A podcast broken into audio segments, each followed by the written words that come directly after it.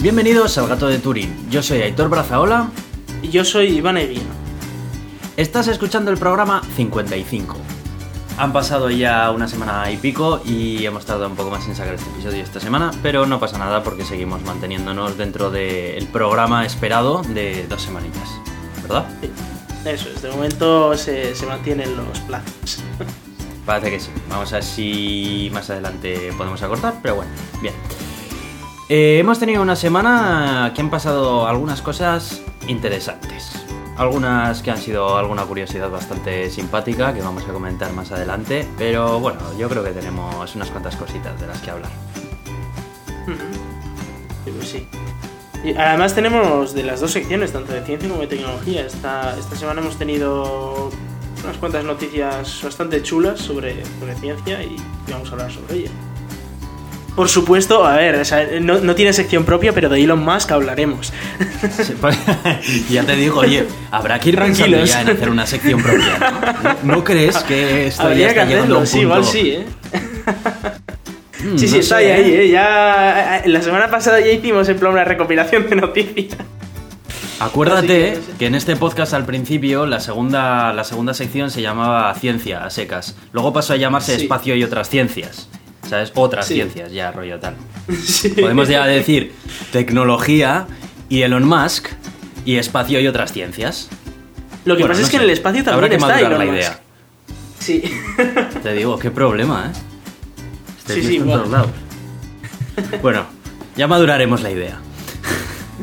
en fin, vamos con tecnología. Vamos. Bueno, pues cuando antes me refería a que teníamos alguna noticia por ahí que era como poco curiosa, es la que voy a mencionar a continuación. Y es que ha habido un tipo, pues que mm, en su afán de cacharrear y demás, y hacer lo imposible, pues ha conseguido poner Windows 95 dentro de un Apple Watch.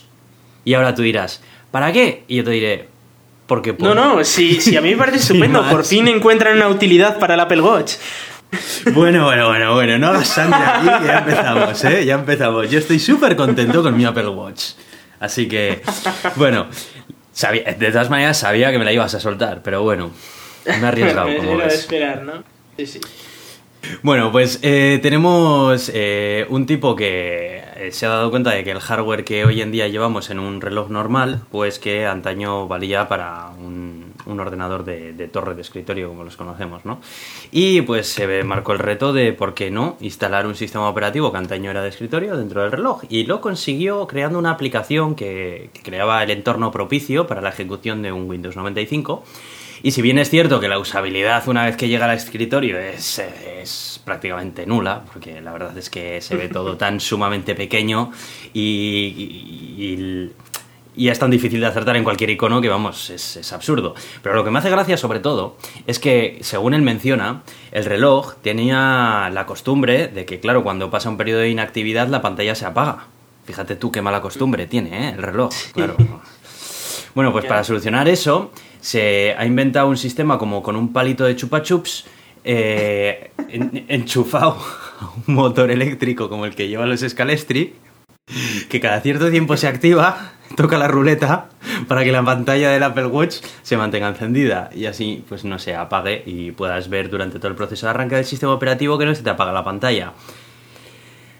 ¿Qué te parece a ti este invento? No, no, se, se ve que los fanboys de, de Apple tenéis mucho tiempo libre. Sobre todo fanboys cuando he instalado Windows 95, no te lo pierdas. Bueno, a ver, Windows y Mac es prácticamente lo mismo, admítelo. Bueno, bueno, bueno, bueno, bueno, bueno, bueno, bueno, no, no voy a seguir por ahí porque nos vamos a meter en un jardín del que no quiero entrar. Lo que sí que es cierto es que no es la primera vez que se hace algo así con el reloj de Apple. Eh, hace no mucho también leí la noticia de, otro personaje, desconozco si fue el mismo, la verdad eso no me fijé, en la que en el que lo que hizo fue instalarle una versión de, de Mac OS X eh, bastante antigua, o si no me equivoco no era ni siquiera la, de, la versión 10, era creo que la 9 o la 8 o algo así. Era bastante sorprendente. 7.5.5. Ahí estamos. Sí. Y. Pero el que, la que más me gustó, sobre todo, fue aquel que consiguió instalar Doom, el original Doom, el 1, en el Apple Watch. Obviamente, aquello era O inusable. sea que si ya de por sí te dura 18 horas la batería, con uno de estos cacharros te dura qué? ¿Media hora o así para jugar? O... Pues ya ves, eh, el caso es que el juego era prácticamente inusable, pero, pero oye, el tío lo hizo. Obviamente. y Podía. Es que es un reloj, no es para jugar a videojuegos. En mi Yo lo dejo caer, decir- ¿eh? Yo... En mi defensa tengo que decir que el reloj no dura 18 horas. Eso es mentira. Dura prácticamente dos días. Pero bueno, no voy a entrar en ese jardín. No, Sin a ver, más, yo, pues yo entiendo es- que, que, tené- que, que vosotros pues tenéis ganas de, de usar para algo más el reloj teniendo en cuenta lo que cuesta, pero No me vas a picar, y lo sabes, ¿no? O sea, ya son, son años de, en los que te conozco y, y estoy preparado ya para este tipo de cosas, ¿no? Estás haciendo fuerte. Vaya, vaya. Claro. Ya, ya no te funcionan las mismas armas. Pero bueno, vamos a pasar con algo un poco más serio. Y no es ni más ni menos que algo relacionado con nuestro amigo Elon Musk. Y bueno, no directamente relacionado con él, pero sí con un compañero suyo de la industria. Y es que parece ser que no es la primera vez que eh, otros personajes de la industria de la automoción hacen referencia a los automóviles de la marca Tesla. Eh, marca de, de Elon Musk, de vehículos eléctricos, recordemos, eh, pues no precisamente hablando muy bien. En uno de los episodios mencionamos que, un- no sé si era el CEO de Fiat o alguna persona importante de Fiat también hablaba un poco así de que no hacían un vehículo como los de Tesla, pero básicamente porque no querían, no por otra cosa, ¿no? Bueno, pues otra bravuconada de- del estilo ha venido también de, eh, de un ingeniero de, de Volvo, que parece ser que están desarrollando un vehículo eléctrico que pretende tener mucha más autonomía de conducción que la que puede tener el, el coche eléctrico de Tesla. Cuando digo autonomía eh, no me refiero a autonomía de kilómetros, sino me refiero a de conducción autónoma. El caso es que debe de haber una. Hay, una, mm, digamos, medida mediante la cual, mediante niveles, se clasifican los niveles de conducción autónoma en las que se, se categoriza cada, cada sistema de conducción autónoma. Y eh, el nivel 4 de autonomía, al parecer, es el nivel más, de, más alto de autonomía. Digamos que sería el coche de Google y el hipotético coche que está desarrollando también Volvo y eh, se categorizaría como un sistema de nivel 3 lo- el de los Tesla, ya que no puedes dejar de prestar atención por completo a lo que es la carretera, tienes que prestar atención a- al vehículo y a lo que hace, simplemente digamos que es pues bueno, una, una ayuda a la conducción, ¿no? Entonces, eh, lo, lo gracioso viene de aquí de que este ingeniero de Tesla, de- o sea, de Volvo, pues viene a decir que el sistema autónomo de Tesla es un wannabe, un quiero y no puedo. Sí, además creo que la palabra que usó fue un wannabe. Eso es. Entonces, bueno, a mí este tipo de bravuconadas eh, me parecen un poco absurdas, viniendo de, de gente de la industria de este, de, este, de este estilo, ¿no? O sea, no sé, si están desarrollando su propio coche autónomo, ¿qué necesidad tienen de, de decir nada de... Bueno, no de decir nada, ellos tienen todo su derecho de dar la opinión, ¿no? Pero hablar de esa forma, no sé. También te digo que Elon Musk también de vez en cuando tiene lo suyo, ¿eh? Sí, sí. Que recordemos aquella vez que soltó algo de que los ingenieros eh, fracasados de, de Tesla iban a Apple o algo así también. Y no sé, esas bravuconadas de, de la gente de la industria. ¿Tú qué piensas? Yo, eh, personalmente, eh, pues estoy de acuerdo con el de Volvo en que el piloto automático de Tesla es un wannabe, pero a día de hoy es el mejor piloto automático que existe en producción. Eh, a mí me habría encantado que Volvo hubiera dicho el piloto automático de Tesla es un wannabe. Y aquí tenemos el piloto automático definitivo que a partir del mes que viene va a estar en todos los coches de serie. En todos los coches Volvo de serie. Y entonces yo habría dicho, ¡buah! Volvo son los cracks. Pero no, dice, no, es que estamos desarrollando un piloto automático para quizás sacarlo dentro de dos o tres años y que va a ser mejor que el de Tesla a día de hoy. Y digo, hombre, pues normal, Claro. ¿no? Tesla también lo está desarrollando. Tesla dijo que dentro de dos años ibas a poder llamar a tu coche desde Nueva York y te viniera desde Los Ángeles.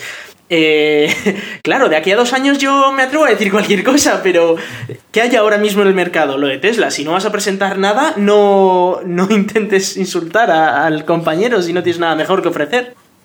La verdad es que no puedo estar más de acuerdo contigo. O sea, este tipo de cosas, como no vengan acompañadas de hechos reales, tangibles, en un periodo de tiempo mm, muy, muy corto, Mejor quédate calladito. que a lo mejor el tiro te sale por la culata y luego resulta que lo que tienes en, desarrollo no es tan bueno como tú pensabas o lo que sea y quedas peor.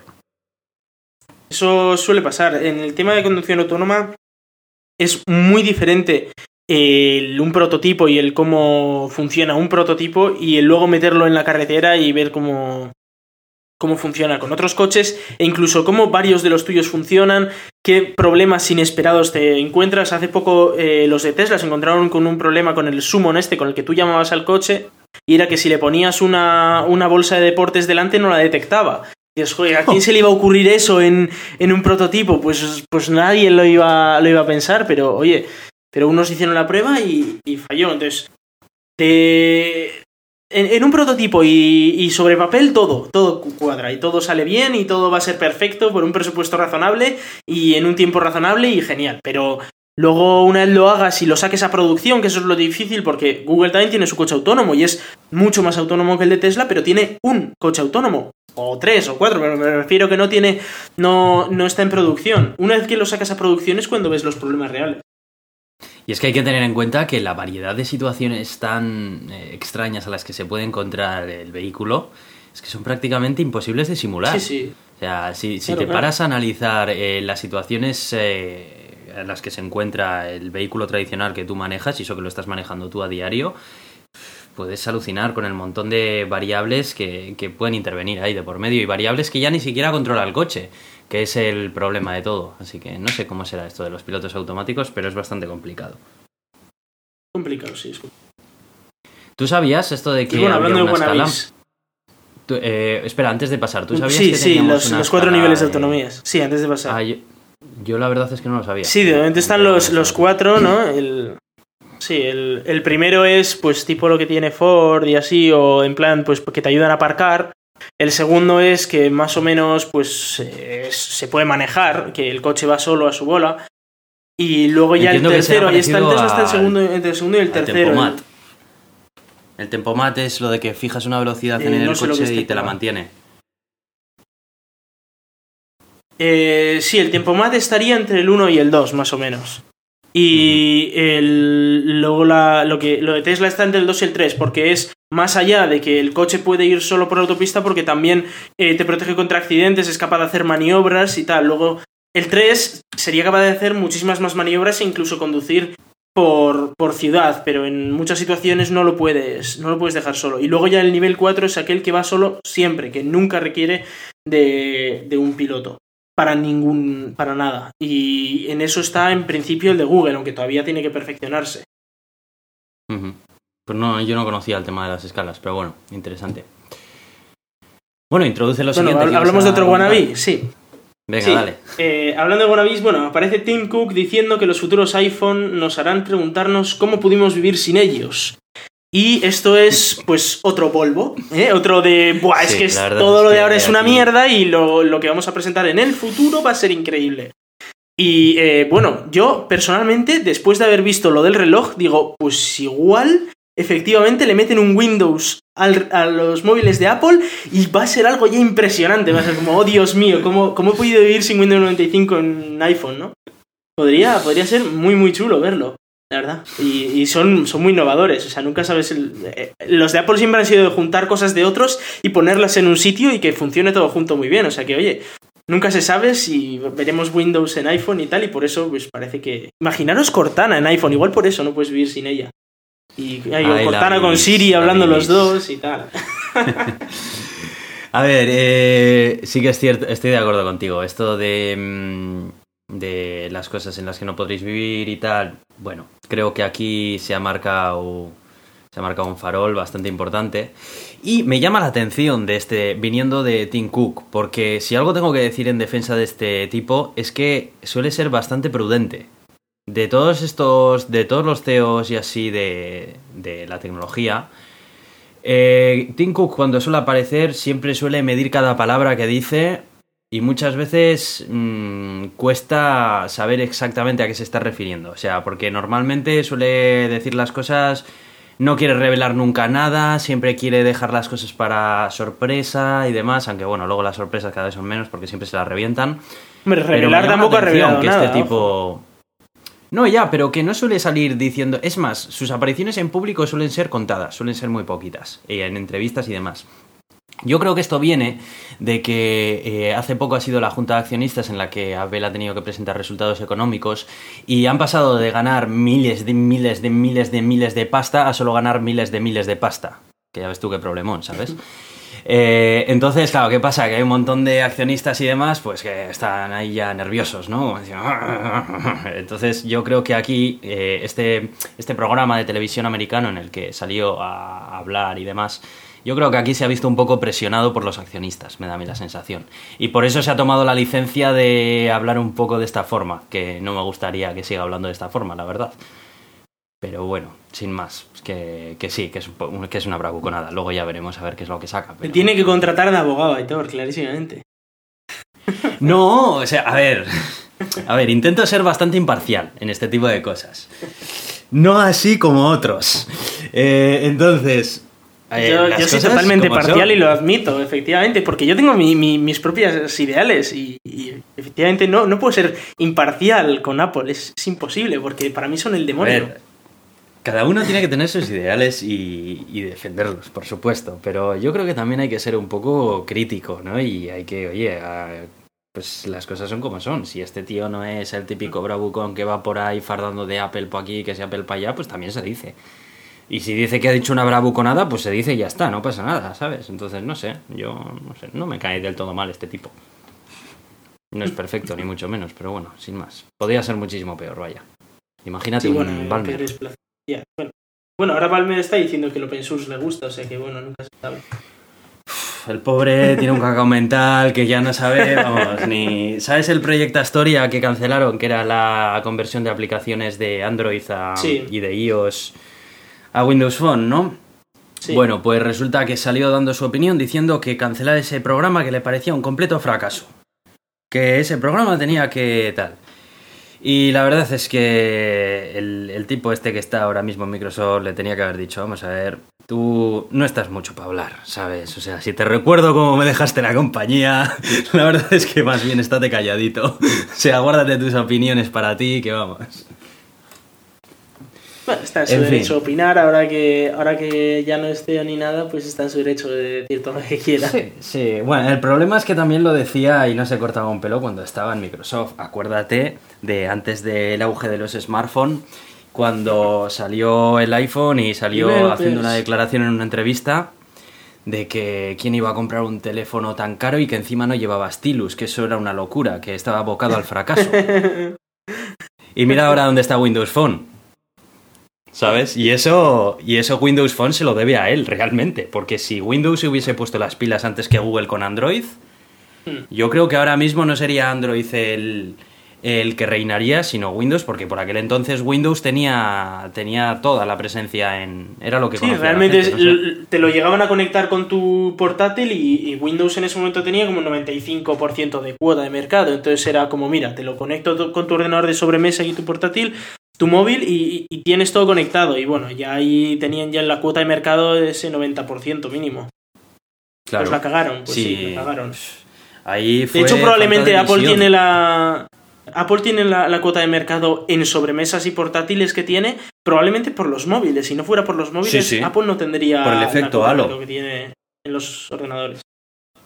De hecho, eso, eso lo llaman el, lo llamaban el efecto halo y empezaron a utilizarlo con los primeros iPods. La gente se compraba un iPod porque por aquel entonces los reproductores MP3 eran una patraña, era una castaña de, la buena. Y la gente no sabía, pues me compro un iPod, ¿sabes? Y luego veían la manzana y decían, ah, mira, si ese ordenador lleva el mismo logotipo que mi iPod. Y dices tú, cazurro, pues es al revés, pero bueno, y tal, ¿no? Y mucha gente se compró un, un Mac por aquel entonces, por eso, al efecto halo lo llamaban. Bueno, pues qué off topic nos hemos montado aquí en un momento, ¿no? Con esta noticia. bueno, no, pasa nada, eso siempre, pasa. Bienvenidos a Gato de Turing, los nuevos. de eso se trata.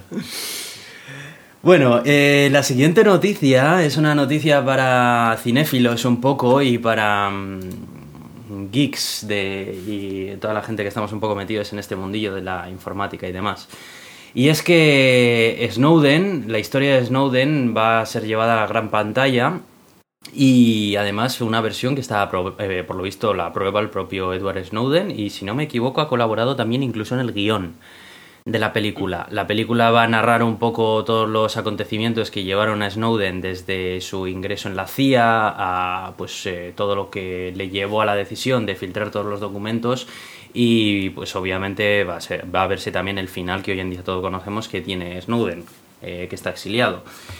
Eh, la verdad es que está bastante bien. No sé si has, ¿has podido ver el tráiler. Eh, no, no he visto el tráiler todavía, pero bueno, la, película promete, he visto reviews, he visto críticas y, y, bueno, lo mejor de todo es que la voy a poder ver allí en Yanquilandia, o sea que va a ser una experiencia única. A mí lo que me llama la atención es que es en la propia tierra en la que está exiliado donde se va a realizar una película y donde se va a publicar, ¿sabes? Parece ser que los americanos no tienen problema con que con ganar dinero a, base de taquillazos de, de, personajes a los que persiguen. Pero bueno, me pues imagino que aquí también no tiene nada que ver unos con los otros. Hombre, es verdad que también eh, es un personaje Snowden que, llama mucho la atención, eh, por supuesto fuera de, Estados Unidos y allí también, porque eh, hay quien le considera un héroe y hay quien le considera un traidor. Entonces, a ver por dónde lleva la película Snowden. Yo personalmente, si fuera americano, lo consideraría un héroe, pero claro, hay que tener mucho cuidado con a ver cómo, la, cómo lo recibe la, ciudadanía, a ver si lo han pintado de héroe, lo han pintado de, traidor y, y, a ver cómo nos lo pintan. Pero bueno, en cualquier caso, eh, va a ser una película muy chula porque es, es, una historia muy buena realmente, la de, la de Snowden, lo que hizo y, y cómo lo hizo y por qué lo hizo. Así que bueno. ¿No te parece que también puede ser un poco eh, propaganda positiva para él, para eh, forzar a la opinión, para que la opinión pública fuerce un poco al gobierno de forma de que, bueno, pues se le perdone un poco todo lo que hizo y demás, y el propio gobierno, que lo veo muy difícil, ¿eh? De que pase, pero... Eh, bueno, eh, en cualquier caso, una, una película en la que en la que se vea a ver es que como tampoco hemos visto la película no te sé decir no pero eh, yo creo que sí que puede hacer que la opinión pública lo vea con otros ojos digamos no el al propio Snowden así que no sé. Habrá que verla y ya te digo, esto eh, lo, suyo sería verlo los dos juntos, ¿no? En un cine, pero va a ser que no va a ser Sí, eso estaría bien. Pero bueno. Eh, no sé si has, visto también el comentario ácido que ha hecho en un tweet Edward Snowden para anunciar la película. Y es que ha tuiteado que por 2 minutos y 39 segundos todo el mundo en la NSA ha parado de trabajar. Obviamente eso es el tiempo que dura el tráiler. y se ha quedado sí, sí. Fue, fue buen comentario, la verdad, sí, sí. Y, no me extrañaría que, lo hubieran visto varios, ¿eh? Ahí en la NSA diciendo, ¡buah! ¡Qué cabrón! Un compañero nuestro le han hecho una peli. Sí, pero yo me los imagino diciendo, qué cabrón, ¿eh? A nuestro compañero que le han hecho una peli y a nosotros aquí en la mierda haciendo cosas así, totalmente poco éticas. Ya, ya, yo creo que más de uno está planteándose hacer lo mismo solamente para que le hagan otra peli. Oye, pues estaría muy bien, ¿eh? ya podríamos sacar una peli. Tenemos una avalancha de pelis. Joder, yo encantado de la vida. Sí, porque acuérdate que la del Quinto Poder también, que era eh, de Assange, ¿te acuerdas? De la peli que hicieron de Julian Assange. Y estaba muy bien, ¿eh? Que a todo esto hay que recordar, Julian Assange sigue ahí en la Embajada de Ecuador en Londres y lleva no sé cuántos años metidos en el edificio. y no va a salir en la vida, ¿eh? por los pasillos en Albornoz, ¿sabes? Saludándose con la secretaria y demás. Ay, ¿qué tal esta mañana? Ah, bien, ¿qué tal? Ya como en familia. Ah, bien, aquí tal. Sí. Tiene que ser una cosa. ¿Pero cuántos años lleva así? Creo que lleva como cinco años o una cosa así allí, o cuatro. Es una barbaridad. ya le han dado el cargo de Bedel. Hombre, ya seguro que cuando viene una visita, él como se conocerá toda la, toda la zona, le dirá, ah, sí, venga usted por aquí y tal, y yo le llevo.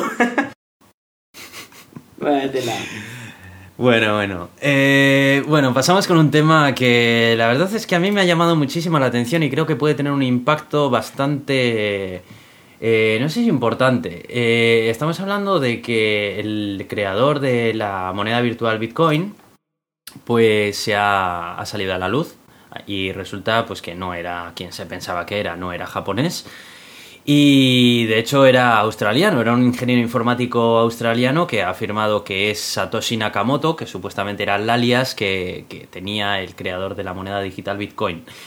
Parece ser que todas las pruebas que ha presentado para demostrar que él es el creador de la moneda virtual eh, han sido verificadas por una gran cantidad de expertos y todos coinciden en el que, en que sí, que, es él. Y que bueno, que eh, mediante las eh, transacciones, las primeras transacciones de bitcoins que se hicieron y demás, pues hacían referencia a él directamente. Y que simplemente él sale un poco a la luz, no porque quiera el reconocimiento ni por estar un poco en la palestra, que indudablemente es lo que le está pasando, pero bueno, sino porque quería un poco despejar las dudas y dejar de dejar de encontrarse en situaciones tan inverosímiles como en la que se dio hace no mucho, en la que decidieron mandar a la policía a su casa para hacer todo tipo de, pruebas, a ver si era él, encubriéndolo en, en una operación de blanqueo y no sé qué historias, que bueno, pues el hombre que no tenía nada que ver, simplemente querían investigar y saber si realmente era él o no. Eh, quería, quería comentar un poco contigo esta noticia porque yo sé que tú estás un poco más versado en todo el tema de, criptomonedas. Eh, ¿Qué efecto puede tener en una criptomoneda como es el Bitcoin que este tipo haya salido y ahora todo el mundo sepa quién es el creador y demás?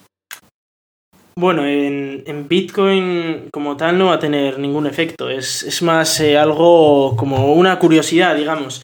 Eh, sí, como bien has explicado, Satoshi Nakamoto era aquel seudónimo que usó el creador de, Bitcoin y que parece ser, yo todavía me reservo mis dudas, que, este tipo, el Craig Wright, eh, fue quien creó la, moneda.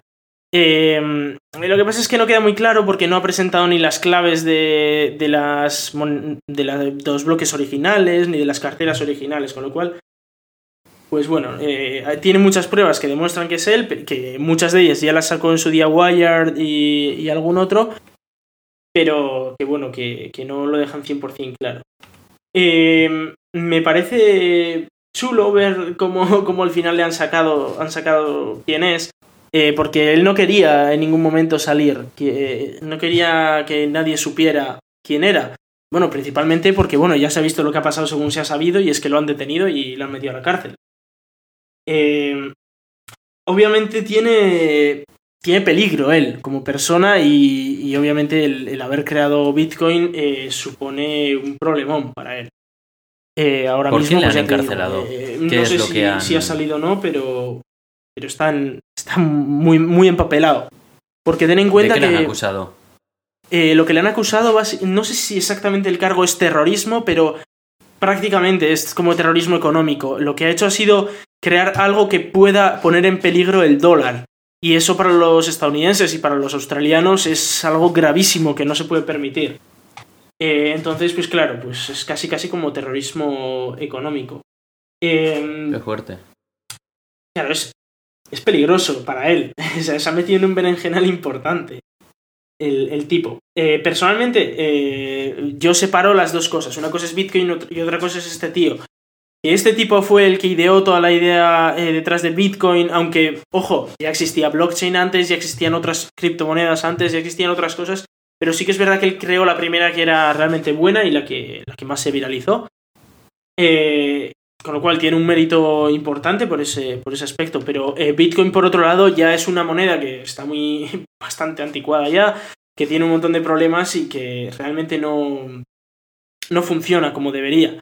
Has comentado que, yo ando en este mundo, bueno, ando a medias porque eh, sí que es verdad que, en mi empresa pues eh, estamos haciendo algo relacionado, pero, pero no exactamente esto. Eh, sí, ya, ya, ya sé que no ah, era eso, pero bueno. Sí, hasta... Al menos tenías más relación con este mundillo que yo. sí, sí, de hecho nuestra idea salió, salió a partir de, Bitcoin, de hecho, de, no, no a partir de, Bitcoin, sino a partir de los problemas que veíamos en Bitcoin y, y digamos, soluciones y tal, y a partir de ahí hemos seguido. Pero eh, Bitcoin realmente, el mayor problema que tiene es los desarrolladores de Bitcoin. Y es que eh, no son capaces de cambiar el código de Bitcoin. Entiendo que en parte pues quieren eh, seguir pues fortaleciéndose en esa base de, oh, no, es que lo tradicional es lo bueno, pero eh, realmente Bitcoin ahora mismo, eh, antes era un sistema de pago que en una hora tú podías hacer una transacción a nivel mundial que se te confirmara, y a día de hoy puedes llegar a tardar hasta 6-7 horas, con lo cual ya no es lo mismo que era. Eh, claro, tiene, tiene varios problemas. Tiene muchos problemas, entre otros también, pues que en tu ordenador tienes que tener 60 gigas, eso o confiar en una tercera persona, pero eh, Satoshi Nakamoto en su día dijo que no había que, que confiar en una tercera persona, etc. Entonces, bueno, está faltando algunos de sus valores y, y otros que pues directamente no, no funcionan. Es normal, es, es sea, una moneda crees- pensada para la pequeña escala y no para la gran escala. ¿Tú crees que sigue cabiendo la posibilidad de que no sea este tipo el creador o qué? Eh, Perdona, ¿puedes repetir? Que si crees que eh, existe la posibilidad de que este tipo no sea realmente el creador. Sí, sí existe la posibilidad, pero si no lo es, sabe quién es el autor. Y o lo ha hackeado o, o es su vecino o algo así. O sea, eh, tiene mucha pinta de que es él. Tiene mucha pinta porque ha publicado artículos sobre eso antes de, cre- de que se creara la moneda. Eh, se le ve una trayectoria de investigación en ese aspecto y cómo finalmente un poco después saca Satoshi Nakamoto el paper y, y cómo pues él tiene tiene mucho mucho está, está bastante claro que es él no obstante lo que lo dejaría clarísimo es si mostrara que él tiene acceso a las bitcoins originales a las que se crearon en, en inicio Eso eh, creo que sí que creo que sí que era una de las pruebas que han utilizado para demostrar que era él. ¿eh? No estoy del Eh, no tiene no tiene la clave del bloque de Génesis entre otras cosas Ah, o, o al menos no la ha presentado puede que la tenga pero igual pero no la ha presentado. Bueno, pues, eh, pues bien, vamos a ir cerrando este tema y vamos a pasar por una curiosidad que me gustaría mencionar, eh, que está relacionada otra vez con el imperio de, de toda esta gente de, de los Emiratos Árabes Unidos. todos los conocemos es nosotros ¿eh? Sí, Ya son es, amigos, Por ¿no? eso la... Ya son amigos, claro. Hombre, ya son contactos. Eh, en fin, sabes que... mm, Bueno, me imagino que ya sabes que las montañas tienen algo de relación con, pues, con las nubosidades y con que llueva y demás, ¿no? Porque está el tema de que las... Sí, o sea, solo tienes que ver Euskadi lo que llueve por, por la, la cornisa cantábrica que tenemos ahí. O sea, no hay más. Efectivamente, el tema es que cuando una masa de, de aire húmedo llega a una montaña y se ve, se ve obligada a elevarse y el frío hace que el vapor se condense y se genere lluvia, ¿no? El problema que tiene toda esta gente en los Emiratos Árabes, como nosotros ya hemos averiguado, es que hace un calor de mil demonios y que necesitan agua porque todo aquello es un secarral que, que no se puede, ¿no? Entonces, ¿cuál ha sido su última ida de olla? Podría haber dicho idea, pero es que es más una ida de olla. Pues hacer una montaña. Claro, si hay montañas, pues se hacen, no hay problema. y quieren construir una montaña, pero eh, es un proyecto tan gigantesco que es incluso grande para ellos. Eh, Hay que recordar que estos hace son los que han construido una palmera en el mar. O sea, que- Sí, sí, efectivamente. No, no, dos. Y el rascacielos más alto del mundo y en fin. Pues eh, por lo visto, hace unos, hace unos años en Holanda eh, se, ha- se valoró la construcción de una montaña en alrededor de 200 mil millones de euros. y eso que era una montaña pensar que pequeñita. una montaña es hacer algo sencillo, ya te digo. Dices, pues si eso es amontonar piedras y ya está, ¿no? Bueno, pues eh, algo más complicado tiene que ser de eso cuando cuesta tantos mil millones. Es que de además no solo tienes que hacer la, la piedra madre y todo, porque si no la montaña se te deshace en unos años. Eso sí, sería un putadón, la verdad. tiene, tiene más tela de la que a priori puede parecer. Eh, es, una, es una curiosidad, pero como me ha parecido tan graciosa y dado que hemos estado recientemente por esas tierras, pues me ha dado por añadirla. Así que podéis echarle un vistazo en las notas del programa. Yo creo que lo tendrían que hacer, que leches. Eh, hemos venido a esta vida a jugar. Sí, ¿no? Lo que Hemos venido a jugar. Aquí se juega hasta perder todo o nada. Eso es. Está claro. Lo que pasa es que, Sí, a ver, estos, son bilbaínos que han nacido muy al sur. muy bien. Hay que entenderlo. Sí, eso es verdad. Además, yo creo que al Burj Khalifa le hace falta algo de compañía, ¿no te parece? Que está como muy solete y demás. Sí, una, gran, una montaña ahí bien Luego- grande. luego montan un Burj Khalifa encima de la alpinismo. Ya, es verdad, también. Además es eso, que luego pueden construir edificios rascacielos de arriba. En fin. Bueno, no vamos a decirlo muy alto, que grúas. cuando nos oigan... En fin. bueno, pues esa ha sido nuestra sección de tecnología, así que vamos a pasar con el espacio y otras ciencias.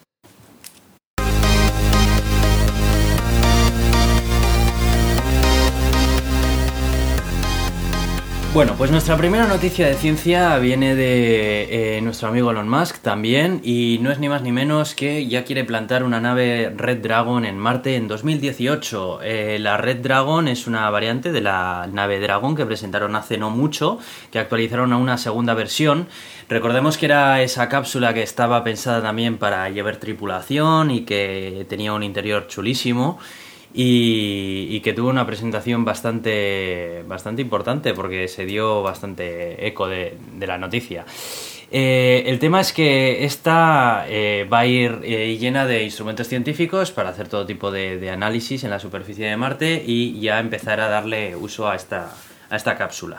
No sé si estás tú también enterado un poco del tema y, y si puedes completar un poquitín más la información que tengo. Sí, eh, bueno, la, de Red Dragon es, una cápsula que ya presentó en su día eh, SpaceX con la versión antigua de la, de la Dragon y que por supuesto pues la, ha revivido ahora con la, con la nueva versión de la Dragon. Hay que recordar que la Dragon V2 es la cápsula tripulada de, de SpaceX y que además tiene una, curiosidad y es que puede aterrizar en cualquier parte del sistema solar, en cualquier superficie del sistema solar.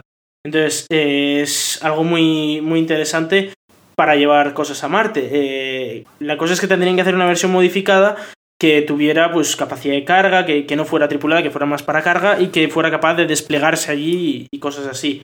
Entonces, bueno, eh, lo curioso es que ha firmado ya un contrato con la NASA, bueno, a un acuerdo o lo que sea. Parece que está bastante cerrado. Claro, claro, parece que está ya bastante avanzado y la idea es lanzar con un Falcon Heavy eh, una nave Dragon a Marte, que sería capaz de llevar varias, varios centenares de kilos de, instrumentos, y, aterrizarlo allí. Eh, que este, bueno, es, lo que considera Elon Musk el siguiente paso de su plan de conquista mundial, bueno, universal más bien, y, es eso, de mandar ahora eh, una, primero una, aterrizar algo en Marte y luego empezar a mandar cosas a Marte, montar allí una base y todas esas cosas que quiere hacer para montar todo el sistema de transporte y todo eso. Hay que recordar que el objetivo de, SpaceX es eh, hacer la especie humana multiplanetaria. Entonces, pues eso pasa por, por, aterrizar en Marte y no solo aterrizar en Marte, sino hacer una colonia y hacerla sostenible.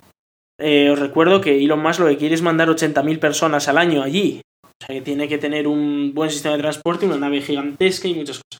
Y este es el primer paso, porque eh, no sé si lo viste cuando, cuando aterrizó el cohete en el mar, que dijo, bueno, ahora empezamos. es como, esto de aquí era solo el principio, ¿no? Ahora, ahora es cuando empezamos y, la gente estaba aquí como una puñetera cabra por lo que acaba de conseguir.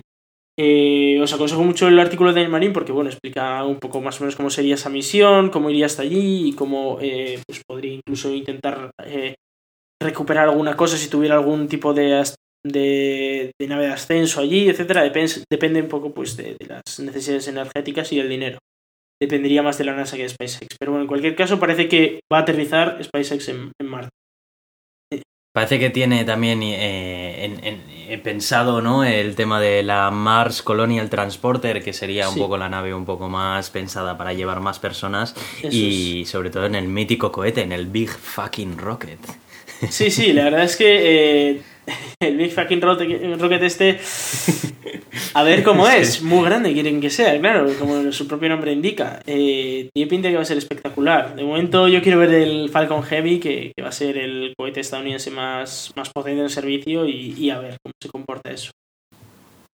Pues sí. Que sería quizás, pues eso, el primer paso, ¿no? Digamos, antes del Big Fucking Rocket, hacer uno un poco más grande.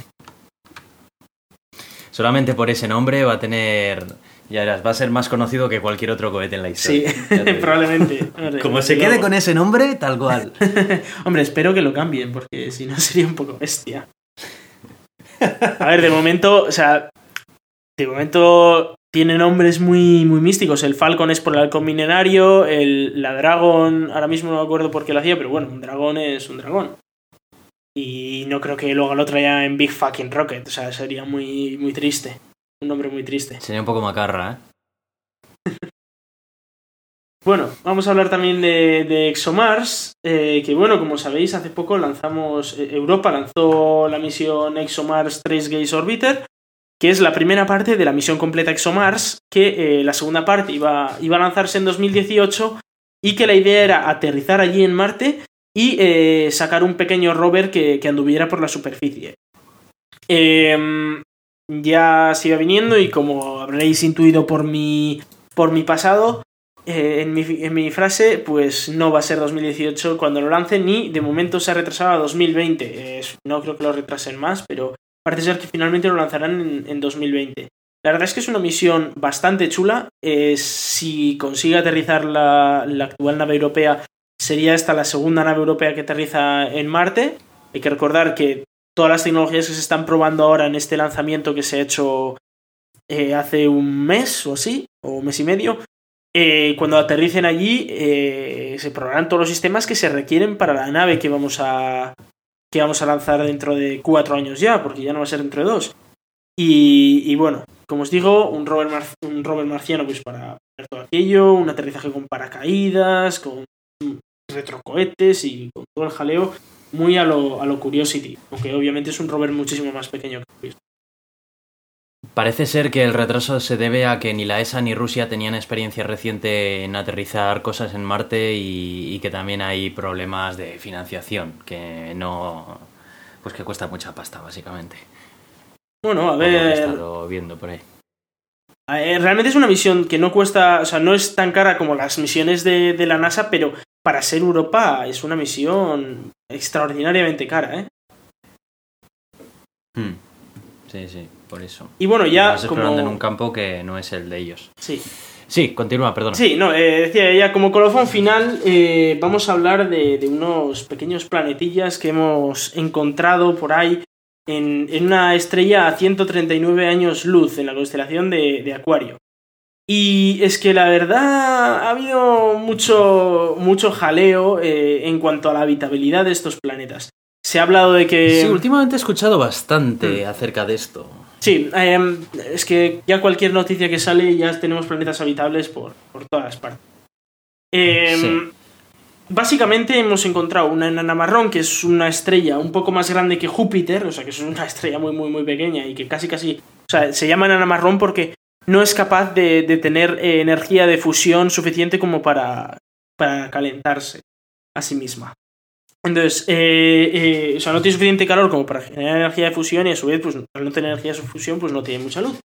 Con lo cual, eh, con esa luz que podríamos tener ahí. Bueno, pues tenemos tres planetas que, que, tienen órbitas de 1,5, 2,4 y 4,6 días alrededor de esta estrella. O están pegadísimos a la estrella, pero muy, muy, muy, muy, muy pegados. Y son más o menos del tamaño de la Tierra, un poco más grandes. aquí vuelvo a recordar, pues para aquellos que, que, nos escuchan en otros episodios, aunque el radio sea un poco más grande, pues el volumen es muchísimo más grande, pero bueno, tampoco, tampoco es mucho más porque los radios son de 1,11, 1,05 y 1,16 radios terrestres, entonces el volumen tampoco es mucho mayor que la Tierra. Eh, en cualquier caso, uno diría, bueno, ¿y, ¿y, cómo es eso de que son habitables o no son habitables? Porque sí que se ha hablado un montón de que estábamos encontrando planetas habitables y demás. Bueno, eh, habitables, habitables. Eh, es complicado que sean habitables, ¿vale? Yo diría que no son habitables. Otra cosa es que pudieran tener agua líquida en alguna zona de la superficie y es posible porque hay que recordar que estos planetas están acoplados a sus estrellas, es decir, hay una de las caras de, del planeta que está todo el rato mirando a la estrella. En esa, en esa cara las temperaturas serían demasiado altas porque a pesar de que la estrella pues no produce demasiado calor, produce suficiente como para calentar muchísimo esa cara de la, de la estrella. Y hablaban de que sí que era posible que en el, en el lado opuesto de, del planeta o en el borde, pues que por, por las temperaturas un poco más bajas, si hubiera atmósfera, pues sí que podría haber eh, agua en, el planeta.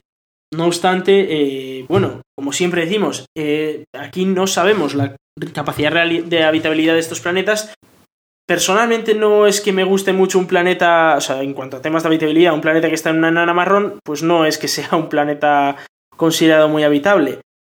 Pero sí que es verdad que está en una zona en la que podrían tener agua, podrían tener agua en la superficie, pero ahí a que sean habitables hay, hay muchos kilómetros. Una enana marrón, una enana marrón sería capaz de, gracias a la luz que genere, la radiación solar que genere, crear un, un ecosistema, digamos, como el parecido al que podemos tener en la Tierra. O sería en, en, un planeta, dices, alrededor de esa enana marrón. Sí. Eh, hombre, igual que al nuestro, desde luego que no, porque primero la luz que genera una enana marrón es roja. Roja, muy roja, casi marrón, de hecho por ahí el nombre. Eh, entonces, pues las plantas tendrían que tener algún otro sistema para captar esa luz o de haber plantas. Probablemente habría más bacterias y así, pero eh, sinceramente eh, es muy complicado hacer habitable en una, un, planeta alrededor de una marrón. Es muy complicado, pero muy, muy, complicado. Es muy complicado hacer una estrella de, de tipo M pequeña con lo cual en marrón es incluso más complicado. Entonces, bueno. Eh, personalmente yo creo que pues no. vaya desilusión, vaya chasco. cada vez que veo que hay que se descubre un exoplaneta por ahí, vienes tú y pareces el Grinch. Vienes tú y desmontas. A ver, eh, desilusión. es que de momento no hay ningún planeta que sea habitable, que conozcamos. No hay eh, ningún planeta ni que se haya demostrado que sea habitable, ni que eh, eh, que esté en la zona de habitabilidad, sí, porque esa zona de habitabilidad, pues según a quien preguntes, es más grande, es más pequeña, está en un lado, está en el otro. Eh, ¿Que hay exoplanetas que podrían tener agua? Sí, sin duda. Eh, podrían tener agua, pero todavía no sabemos nada. No, no tenemos ni biomarcadores, ni marcadores de que tengan una atmósfera con agua, ni con oxígeno, ni nada. Entonces, no tenemos planetas habitables. Estos, personalmente, yo los veo muy complicados para ser habitables. Hay otros con muchísima más capacidad para ser habitables. Pero bueno, quién sabe, ¿no? Nunca, nunca sabes dónde te van a aparecer los bichos por ahí por el universo. Pues sí, la verdad, es bastante complicado de saber. Pero bueno. Bueno, pues vamos a ir dando cierre a este episodio que ha sido bastante accidentado. Eh, vosotros que nos estáis escuchando después de la edición probablemente pues eh, esperemos que no os hayáis dado cuenta de nada. Si os dais, os dais cuenta, pues bueno, nuestras disculpas.